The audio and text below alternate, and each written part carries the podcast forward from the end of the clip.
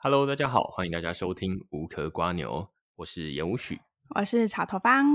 那我们今天其实是无壳瓜牛的试播集啊，都还不敢说是第一集，因为就是说还不太确定这个形式是怎么样。但是我们其实是在之前就已经先订了一间房子，嗯，然后到二零二六年的时候，我们才那时候会交屋，然后入住。嗯、但是我们就觉得说啊，那呃，我们中间其实有看过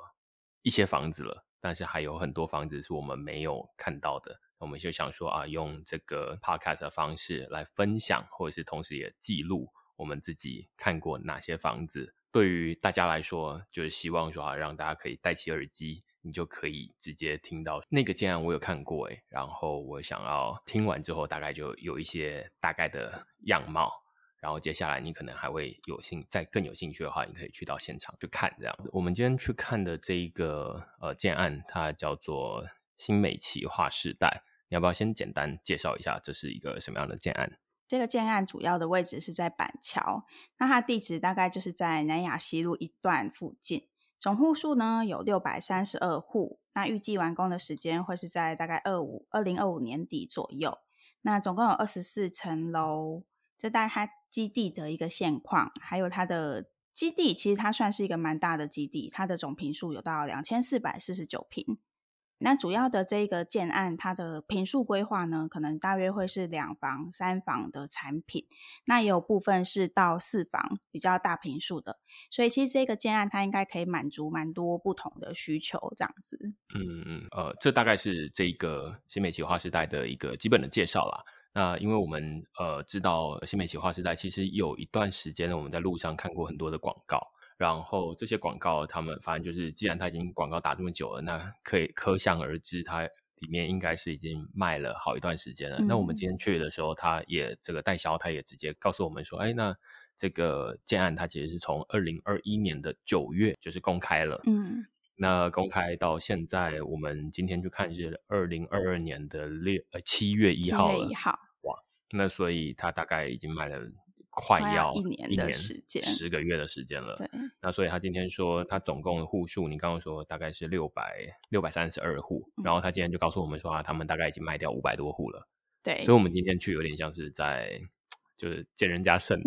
也可以这么说啊。因为其实像我们目前大概主力我们在看的产品，通常都是两房或三房。那今天就是针对这两个房型的话，其实它的选择已经真的是没剩下几间。像两房的话，今天分别有两间，然后都是剩下顶楼。嗯，那其余的几乎都是整个全部都是售完的一个状态。对对，所以嗯，其实我们接下来会想要做的一些主题，大概是不会像这个已经卖这么久，已经卖到那种老母鸡的感觉。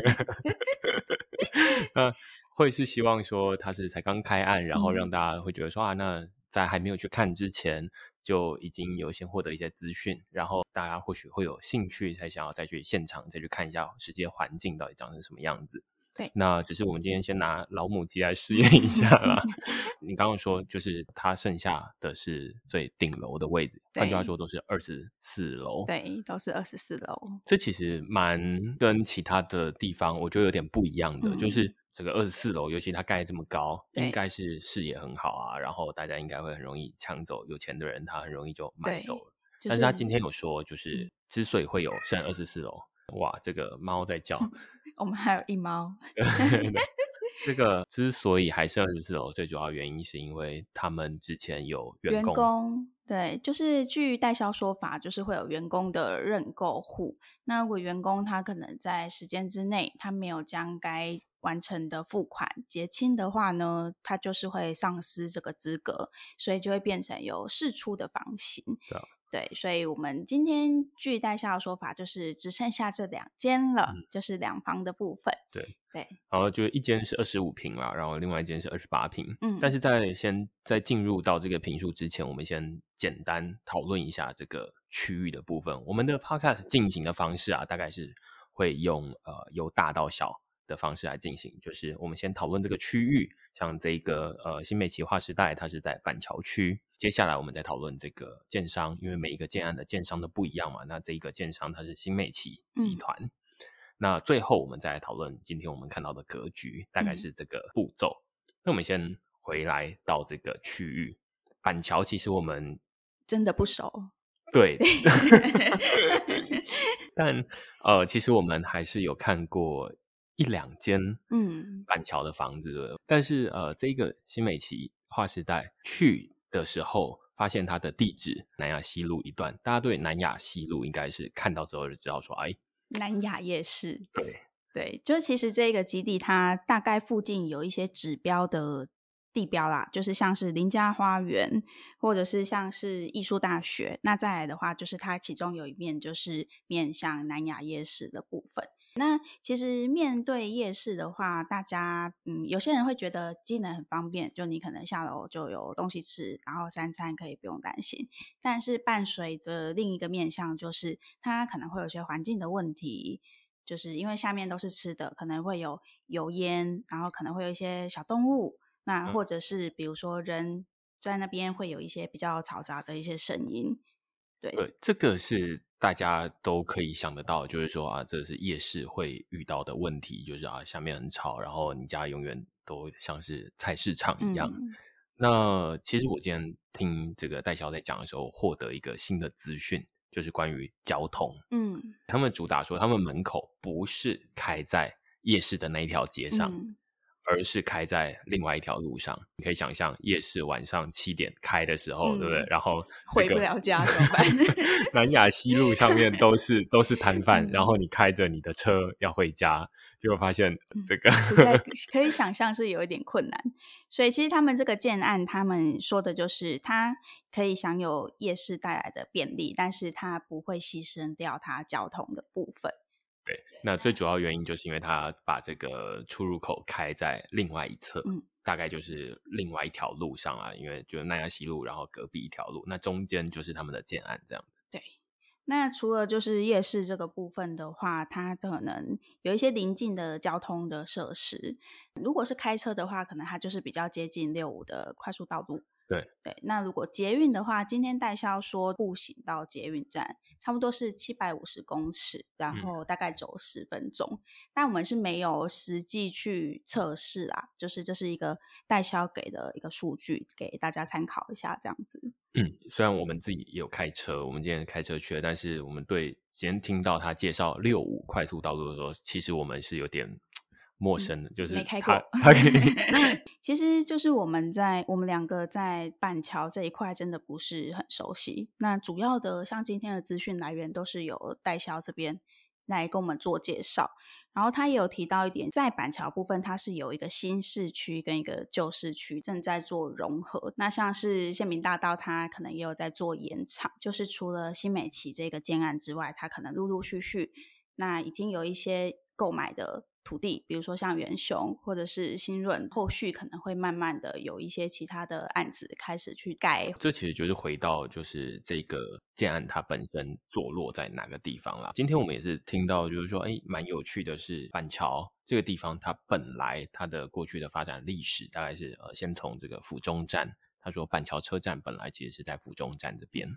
然后随着后来这个板桥市区的发展，才慢慢迁移到新板特区，也就是其实现在板桥车站的确切的位置。嗯，那那旁边附近还有一个万平公园嘛，其实府中站跟板桥站应该是一站，就是隔壁站而已。那所以他们会说啊，那这一这一区，他们其实都可以算是一个比较呃繁繁华热闹的一个老市区啊。他们、嗯、他们在那那边是自己画出一个叫做古城区这样的一个区。嗯、那所以你可以想象，就是古城区就是旧市区，大概就是不会像红树林那样，就是整整片大概都是大河山景等等的。但是他在那边经过一些那个大楼林立。穿过去，你可能视野你还是可以看得到观音山，嗯、对不对？今天确实是因为他们的接待中心有三层楼，那我们今天有到三楼的地方去看他们的基地，其实就在接待中心的旁边。那目前是已经开始动工了，所以你可以很明显的看到，其实整个基地的样子跟它的区域大概是范围有多大。那另外，我们顺着基地的方向看过去，你可以大概知道这个房子它可能之后会看到什么样的景观。那刚好今天天气蛮好的，空气也蛮好，可以看到就是观音山的部分。其实比较少市区的房子会主打他们有什么厉害的景观，嗯，因为就是尤其在这种板桥板桥 还能有什么景观？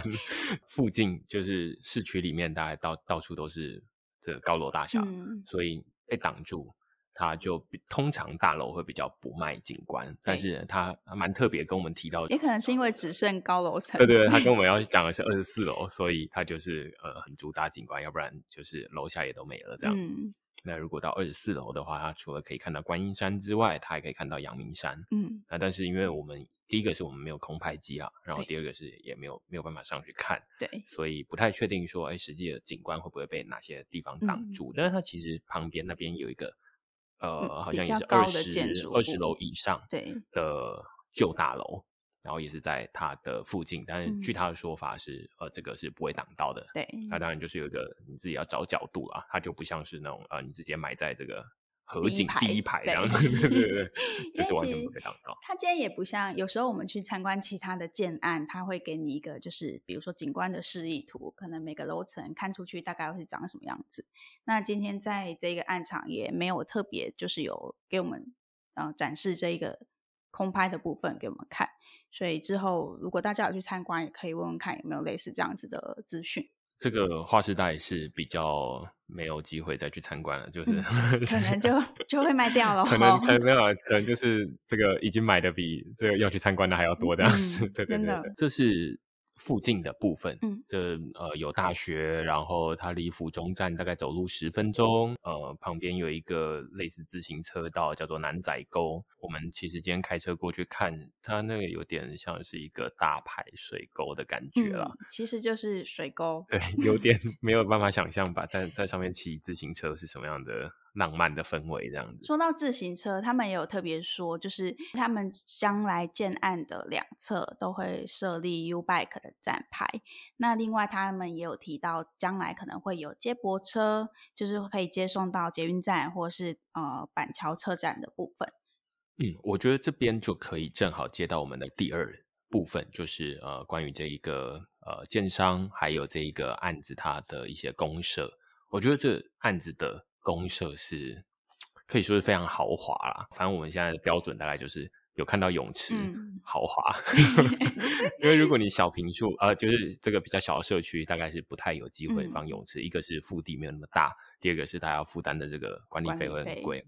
对，管理费的话，今天有问到一瓶是八十五元。那刚刚提到的公社部分，就是除了泳池，还有一些一般常见的健身房、瑜伽教室，或是厨艺教室。然后还有一些像他们有提到有一个家教室，比较小间一点的会议空间，这样子都还算是蛮常见的一些设施。那只是说游泳池的部分，它真的就会。被列为公社是比较高级的，对，它还有一些是做 SPA 的的样子，哦、对，有烤呃烤箱还是蒸汽，类似这一类，反正就是三温暖的其中一温暖或者是两温暖，就 是会跟泳池一起出现的东西。所以这是他们的公社，然后所以可以想象那么多的东西，然后他们可能在这个开车进去的时候，他们还会主打出来，他们有一个这个回车的一个呃，有点像。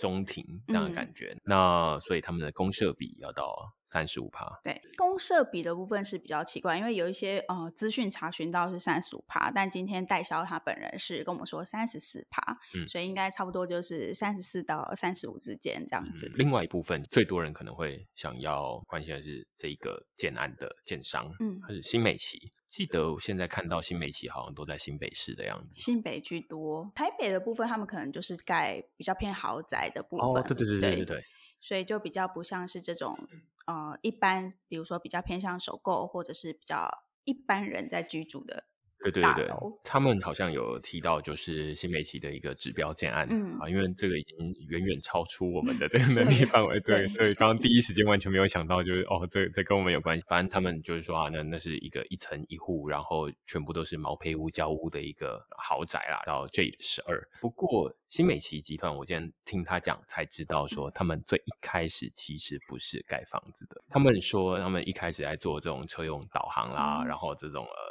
车用监视器啊等等的东西，然后他们也有做过这种汽车的代理，嗯，让他们呃代理 Volvo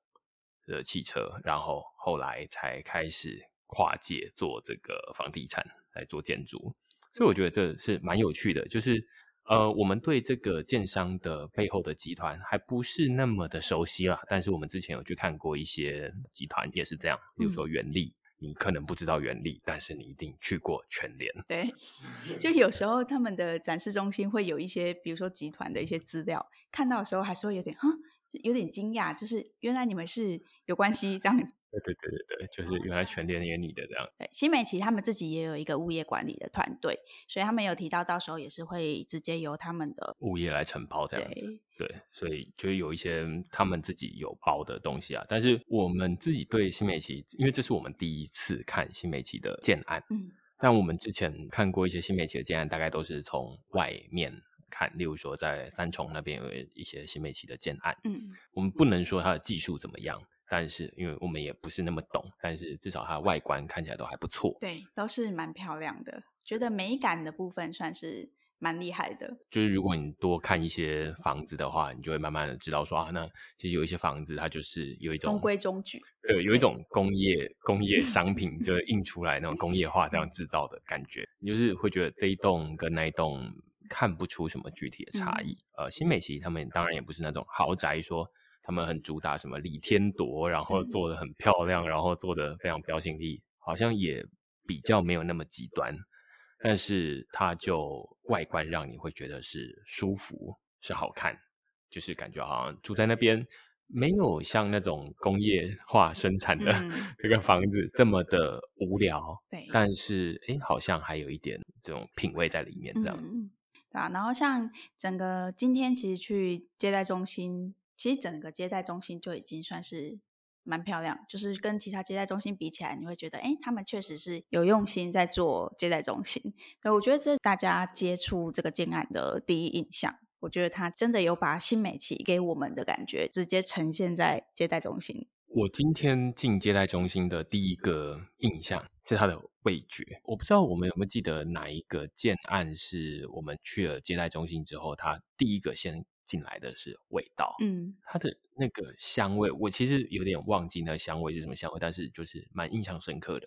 就会觉得说啊，我本来就是。看到呃新美琪它的外观而来，然后它其实接待中心的外观我觉得也还不错。嗯，进去之后，因为它的接待中心是在二二楼跟三楼，所以我们一楼进去其实是先闻到味道，搭电梯上去之后才会看到说啊，那这接待中心大概长成什么样？之前我会去呃一些这种饭店，那有一些不错的饭店，他们也都是用类似的模式，就是先给你味道。再给你看到视觉，再给你看到大厅，那我觉得新美琪有类似的风格，体验蛮好的。今天其实，在参观的时候，整个都觉得蛮舒服的，尤其是代销他介绍的很详细，但是你不会觉得太过冗长，或者是觉得有一点听不下去。他在讲的过程会跟你介绍板桥，然后可能会让你认识。以前的状况，那我们再回头来，我们再回头来看，就是其实今天这个划世代它这个建案，它有一个很有一点第一眼看会觉得有点怪怪的地方，就是它中间有一个江家古厝，对，那就是你会觉得很奇怪，你可以你可以说那个是一个我不知道，如果文物对，对，就是如果它是呃很有历史，因为它听起来就是说它跟这个林本源。嗯啊，林本源邸林家花园啦，他们是一起来板桥这边的，那所以他们大概有相同的历史。只不过我们今天在那边看的时候，呃，会觉得江家古厝它看起来有点杂草，它其实看起来是没有在维护的，对对对，跟林家花园其实是差蛮多的。那因为他们其实今天有聊到说，他们原本有询问，就是张家的人。就是有没有要卖，对，要不要要卖？但是就是得到的回复就是没有缺钱。那另外的话，当然这算是一个其实是有年代，然后可能有一点历史的建筑，所以其实他们原本可能想要保留下这样子的一个记忆，或是他们的一个回忆在那边。只是说这个就会变成它，其实它整个基地会有一点点像是，有一点像是么字形。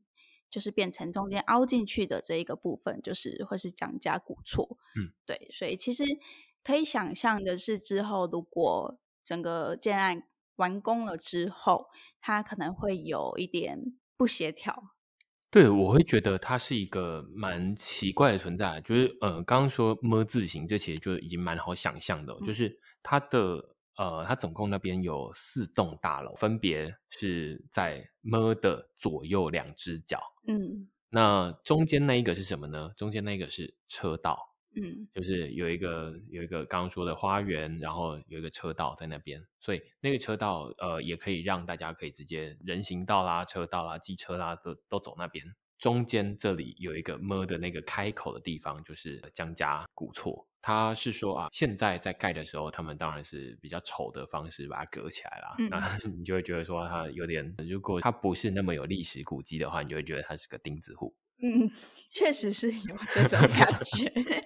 之后他们呃会用这种呃绿围墙啊等等的去把它稍微做一个隔区隔。嗯，所以你大概会想象就是说啊，那总共有四栋建筑嘛，这四栋建筑的中间除了有他们自己的中庭跟车道之外，还有一个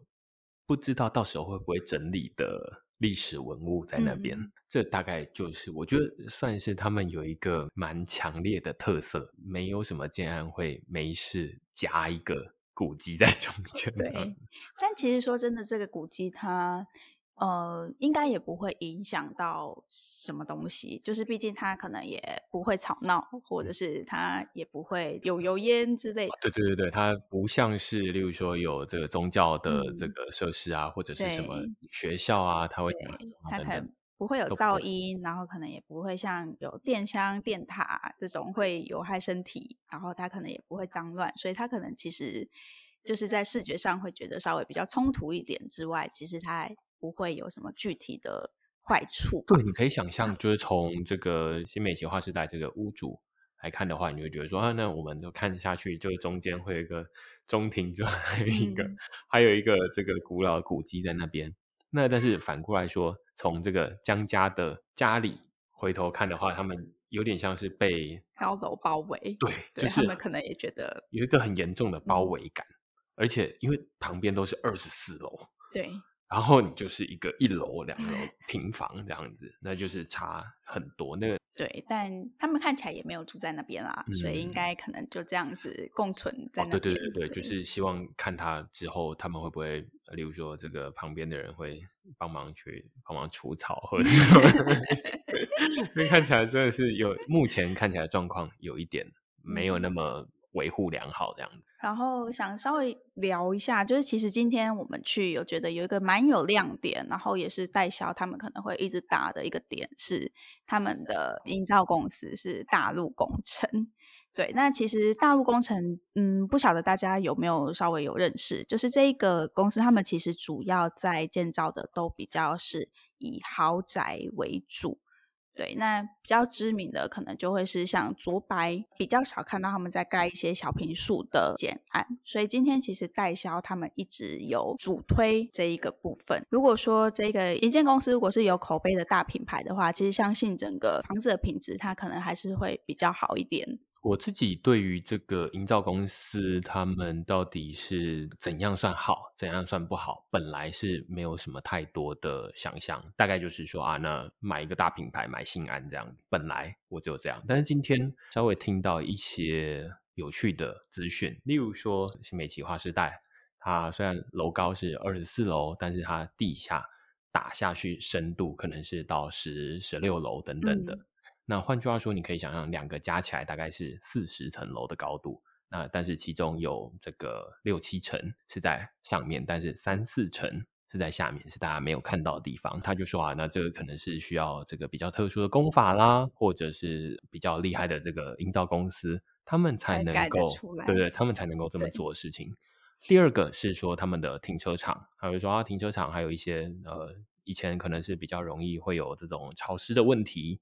那但是哎，他们就是现在可能是新的做法，都会做这种排水啦等等的，然后让里面都是维持干燥的状况，这样子。对，今天其实它就是他们的地下室是开挖到地下五楼，但他们可能就是类似地基这种，它是超过地下五楼再继续往下，所以你可以想象，它等于说它在地面下的一个深度，跟在地面上深度比起来的话，其实他们没有差到很多。那其实它就是整个建筑物，你又可以想，就是插在土里插的很深。那如果真的是有遇到地震这一类的一些。天灾，它可能相对的，就是可以有效的降低可能倒塌的一些风险。然后刚刚讲到停车场，我有一个蛮印象深刻，就他们特别有写出来是他们的停车场也是做无天花板的设计，就是有一种像我们普通大楼，你可能会直接在呃地下室的上面看到一些管线，但他们的部分是会把这一个都全部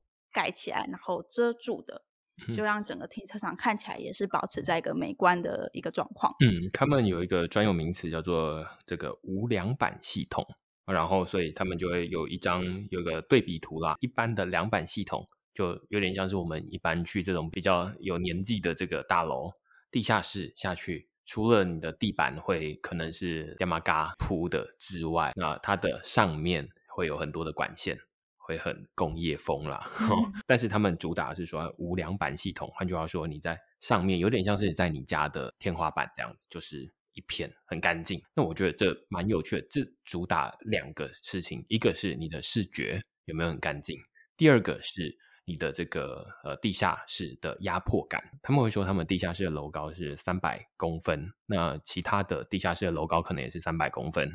但是因为有管线下来，所以变成它的净高可能只剩下两百三十公分，就是二点三公尺了。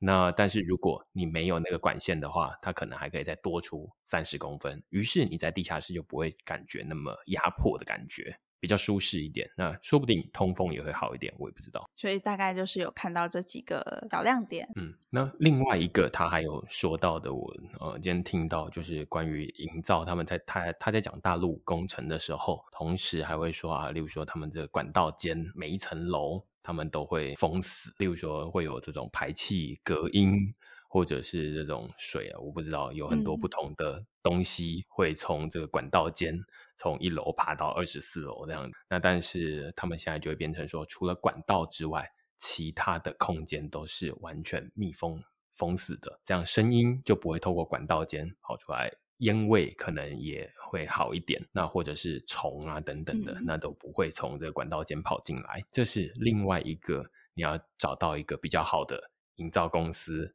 他们才会呃愿意帮你做这些东西。那我们当然对于营造公司的工法还没有那么熟悉啦，但是我们就觉得说啊，那这个确实是我们之前在看其他建案的时候，他们没有特别说的。对，那你可以想象，就是没有特别说，大概就是反正就留在那边嘛。一般标准 就不会特别说。对对对对，大陆工程都在盖这种。豪宅，那豪宅都是用毛坯屋、胶屋，既然它就没有这种地板啦、啊，没有那些有的没的室内的装潢、隔间啦、啊、等等，那它要怎么去呈现它的厉害之处？他们就靠这种你看不到的刀尖啦，然后这种什么样的方式排水啦，然后来呈现他们其实是厉害的。这样，接下来我们进到第三阶段，就是这个格局的部分。嗯，那只不过我们今天看到的格局就是大概就这。我们今天看了两个房型，主要是二十五平，然后另外一个是二十八平。那两间的话，它都是属于两房的格局，其实室内坪数没有差很多。那两间他们在规划的一个整体的规划，他们也没有到很大的差异。你先说今天的格局，你的。满意度零到十分，你给几分？如果是以二十八平的这个来说，原则上我觉得我可能顶多只能给他五点九分。我觉得他不算及格，说实在的。那另外一间的话可能好一点，我觉得另外一间算是蛮中规中矩的一个格局啊，大概可能就是七分左右，以两房来说。对，那我们来讨论一下为什么。就是二十八平，它之间到底出了什么问题？他们呢？因为像是小平数，基本上在两房的部分，通常它都只能分配到一面的采光，因为边间一定是留给大间的。那在一面采光的部分，他们今天有一个优点，至少他们的面都是宽的。主要你可以想象进去，它就是切成左右三等份。那左边会有一间客房，或者是说次卧。那右边部分主要会是分配主卧，那中间的这一条它就会是我们的厨房跟客厅。这其实就是大家很常说的，就是三明治的一个格局。那为什么会有觉得它有问题？主要的几个点，它的采光面，我们都觉得它没有运用在该用的地方，重要的位置。对，就讲一个我们觉得蛮惊讶的地方，就是我们进去主卧之后呢，它的卫浴，主卧的卫浴是在靠近窗的旁边。它的采光给的是它的浴室，这其实就蛮奇怪的，因为一般来说的话，你浴室你会有门嘛，那没事的可能也不太会把门打开，厕所门的部分，所以就会变成你的房间，如果你不开厕所门的状况，它就是一个暗房，但是它是主卧室。所以我觉得这算是一个蛮大的一个缺点啦。代销他可能会说，有些人会把厕所的门就是做成玻璃门，但是其实对于一个有点比较注重隐私的，或者是正常的夫妻在生活的时候。可能也不太会用全透明门的浴室啊。我们出去玩的时候可能会啦，这个饭店会啦，但是就是偶尔看个一两天，OK。对，但那个是在 家里，所以这个它第一个就是在采光留给主卧，虽然主卧可以开窗，但是它就是蛮浪费这边的一个光线。那我们就再往中间，中间的部分其实三明治的格局，一般情况下大家可能还是会。有两种，就是一种客厅在里面，那厨房就会在可能门口的附近。那这一间它在厨房的对面，就是瓦斯炉的后面呢，它是阳台，它只有一个阳台，另外一面就是墙壁。所以其实这一个面向的主要采光来源是从阳台过来的，但是阳台进来之后，它的采光可能也只会到厨房的位置。以这样子的光线来说，基本上这个客厅。它是没办法用到窗户进来的光线，所以这个第二面的采光，它就是采在它的厨房。对，所以我们也觉得这个真的是蛮可惜的。对，所以我觉得这一个就是二十八平的这一个格局，虽然它是二十四楼，二十四楼理论上你的越高，大概是不太会被旁边的大楼遮挡啦。但是虽然它这么高，理论上它的采光条件应该要很好。但是它的采光的条件通通被它的格局给卡死了。对，最主要就是两个原因，一个是你本来主卧要有采光，大家都希望主卧有采光，但是它的主卧的采光在它的厕所，嗯，然后主卧本身没有采光，除非你要去对那个门动手脚，这是第一个最大的问题。第二个问题是在于大家想要在客厅这种公共区域有采光，但是它的客厅的采光。不是直接来自于外面的窗户，而是光要先进到阳台，进到厨房，再转一个方向才进到客厅。好、哦，所以一个转、两个转、三个转，那个光到底还会剩下多少？这个是不好说啊。今天是天气很好，所以会觉得说啊，那好像还好。但是即便今天天气这么好，它大概都没有办法。就是完全关灯，就是完全靠外面的自然光，而是里面还是要开灯。所以你可以说，最严重的状况，他们大概就会变成一个暗房加暗厅。嗯，但是它二十四楼，嗯，所以这个是一个我觉得这个格局有点怪怪的地方啊，完全浪费了它的的这个优势。对，那所以你也可以回头想说，那为什么它升二十四楼？嗯，就是既然没有光，那我买楼下便宜一点。对对对，我就买三楼就可以了。就是反正大家都没有光，低楼层就好，干嘛要这么贵？好，所以我觉得这可能有它的道理在，但是我们不太确定是不是这样子。那所以这个我们就大概是看完之后就觉得，嗯，虽然里面的一些这个风格，就例如说他们的地板啦，嗯、然后他们的这个卫浴啦等等的，就是。设计的其实都蛮漂亮的，我觉得风格都不错。诶，我觉得主要是它的格局。其实你房子怎么漂亮，格局不好，它其实有一点难。再加上它今天可能它的卫浴跟厨房这个两个东西，像是卫浴它就会有水线，那这个水线是。你基本上没有办法透过客变去做修改，那它厕所就是占了那个会有采光的地方，这个是你没办法透过后面的一些规划或是找设计师去进行修改的，那这就是它的先天条件，所以我们就觉得算是有点可惜了啦。对，对，可以几乎可以说那个那个厕所是这个千万风景的厕所。对，它其实这一边它的这一节。房型，我们看出去，它就是刚好面对有山的部分，所以理论上它是可以看得到远景的。可能希望大家一边泡澡一边看风景。可能要在这个浴室久一点才能对这个，要白天洗澡之类的，对对 对，才有它的价值。因为晚一点就看不到那个阳明山，虽然它有在那边，但是嗯，嗯你你不会看到它的。对，然后因为其实像这个二十八平这一间，它其实是有两个卫浴啦，它就是在大门一进来的右手边，它还有一个客用卫浴。那这个客用卫浴它就是没有开窗的。但是这个开窗的部分，现在都可以用，就是呃四合一的什么冷暖冷暖风机，冷冷 暖风机，它有很多不同的解法。这是二十八平，所以我们刚刚先、嗯、先说这个为什么它会不及格，对的原因这样子。我们再过来看二十五平的好了。二十五平是我们觉得蛮，就是整体就算是真的蛮正常的一个格局。它就是进来之后一样是三明治的，但是就是三面窗它都是用在正常的位置。厨房的部分，它就是改移到我们门口一进来的左手边，所以它就不会挡住采光的部分，就会变成它的中间的这一面的采光，就是直接给了客厅这样子。至于主卧的卫浴，它就是搬到我们一进来之后，主卧它会变成窗是往呃采光面靠，那卫浴就会移到比较偏向大门的这个方向。对，所以它整个在整个光线利用上面，确实是比。二十八平这个好很多，嗯，而且我们在看那边的模型的时候，我们觉得不错的地方就是主卧有它的采光，然后这个客厅也有它的直接采光，而且它看它的这个模型，它的客厅的那个窗好像还是这低台度的，对，比较。大面窗，这就是一个看起来还不错的格局，嗯。但是，但是我觉得，就是第一个，他们的厕所，他们这种两房型都有给浴缸，当然还是有些人会希望有，只是我觉得在至少不是我们，对，就在目前主流的小平数来说的话，其实浴缸它可能。比较占空间，它其实就是一个大家平常不见得会那么常使用的一个东西。我们实际上在外面租房子这么久都没有遇到有浴缸的这个房子，不太确定有没有这个浴缸的需求。对，好，所以它其实我们觉得比较在意的就是这个小小的浴缸，但浴缸也不是什么难解决的问题啦。它还有一些不能解决的问题，就是它的这个采光的，你看出去就是。对面的那一栋建 筑，代销的说法是这两个的栋距是十五十五米，十五米。对，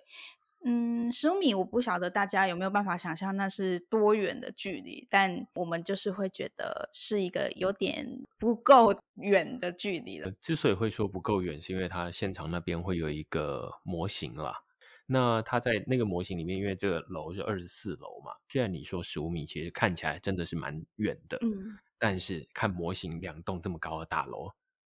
只有离这么一点点。你说哦，这十五米，呃，那我也可以理解。那十五米就是看起来相对之下就是有点近。嗯，当然，你跟就是有远景的这一种比，你当然会很明显的知道，哦，这个就是太窄了。那另外还有一个问题就是，其实对于低楼层的来说，如果你刚好是住在这一个户型，那它可能低楼层的它又会有。严重的采光问题，就是它可能阳光它会变成会被建筑物挡住，会造成一个斜角的阴影。那其实往下的一些楼层，他们就会有真的光线会比较不足的这一个状况。嗯，对。那当然，这一个二十四楼它就是另外它一个卖点，就是说啊，那我们虽然你看过去对面是这个另外一楼、另外一栋的二十四楼。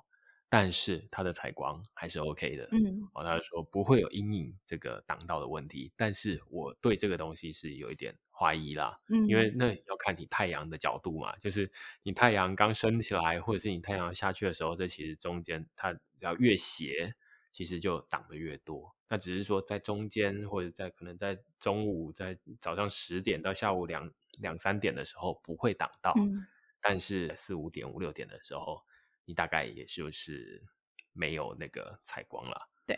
对，好，所以这个就是其实我们觉得今天去参观，然后两间剩下来的房型的话，他们都是有一些我们觉得比较没有办法接受的一个缺点在这样子。嗯，所有的这种看房前面都要先告诉你说啊，这些区域哦，嗯，我们这边很厉害，很有发展性这样子。然后接下来我们建商啊，我们的设计团队，我们的营造公司很厉害。然后我们接下来来看这个。呃里面的格局，然后看完之后觉得很心动，接下来告诉你说这个价格。那这两户的价格大概都在六十五万左右。对，那六十五万到七十万中间啦，但是没有到七十万，那这已经是顶楼户了，所以再往下就是没有到这个这么高的价格。那实际上我们也问他说，那这个价格有没有经过调价？那自己说是呃，因为他们是从二零二一年的九月开始卖，到现在十个月的时间，他们总共呃调价过大约三次，但是到底几次，大家可以直接到实价登录上面看，就可以看得到了。其实现在实价登录都可以查到蛮多资料。那我们其实有查询到，在最古早开卖的时候，可能他们最小的坪数，因为其实大家知道小坪数通常它的单价都是比较高的。那可能在去年九月、十月的成交，他们小坪数的单价一坪大概都是五十五万。那其实相比到现在，等于不到一年的时间，其实就是一坪大约涨了已经十多万。对，所以真的是。早买的人真的是 蛮羡慕他们的啦。对对对对对，这是我们这一次去看新美齐划世代。嗯，虽然我们知道说他已经卖了好长一段时间，今天去，哎，果然真的是很很多人已经都现在他已经不止在盖，而且还有很多人在那边客变了。嗯、对，他已经卖了好一段时间，然后我们现在等于是去，等于都是剩下的。对，那剩下的他当然不会告诉你说啊，这些都是减剩的，他会告诉你说哦，这些是。我们的员工试出的、嗯、哦，或者是哦，这些事怎么样怎么样才会留下来很少的哦，地主户啊，但是他们这边说他们没有地主户，他们全部这个都是买断的。那总之，你无论你什么时候去了，你都不会觉得说你是这个减剩的，对，减剩的。对。然后其实差不多到这边介绍了，几乎都已经介绍差不多。那今天有一个我还蛮印象深刻的，就是我觉得我也蛮喜欢的一个是，他们其实有很多材质可以让你去做选择，像是你的地板可能就会有三种颜色的超耐磨木地板，然后可能会有两种颜色的石英砖。那像是我们的开放式厨房后面的玻璃，它可能也有两种颜色可以做选择。那像镜柜啊，或者是厨房的一些柜体的颜色，它都可以让用户去做挑选。而且其实选择的颜色还蛮多的，就是像厕所就会有四种瓷砖，我觉得这我蛮意外的欸。对对对，而且它的瓷砖那四种不是说啊，那只有一其实只有一种让你选而已，然后另外三种都是来凑滥竽充数的，嗯、不是欸？我觉得那四种。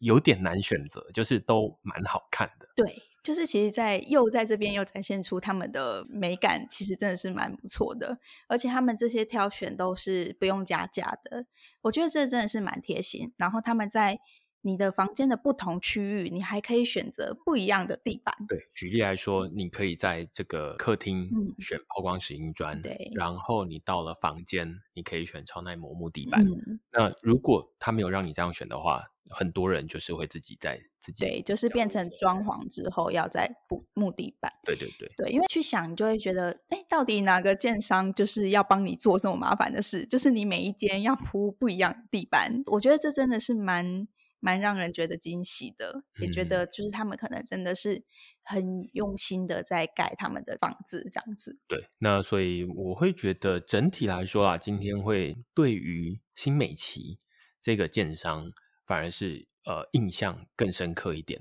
那而不是这个本身的建安，因为这建安它本身已经卖的老母鸡了，这样子，嗯，这样子会让我更有兴趣去看新美琪的其他刚推出来的建案。其实新美琪有一个新的建案在三重，我们其实一直有密切的在关心，就等他开案，等他打电话给我。对，然后希望就是下次我们可以在都才。还有很多可以选的时候，就赶快的推出我们的 podcast 这样子。对对对，好啊。那我们今天大概就是把从这个新美琪花世代，从它的一开始的这种呃大区域板桥，然后它在南雅夜市旁边，它的基地其实蛮大，但是它中间有一个古迹，嗯，等等的这些呃特色讲完，然后再讲到他们的这个集团他们在做什么东西，然后他们让我们觉得亮点这个美学的部分很厉害的。嗯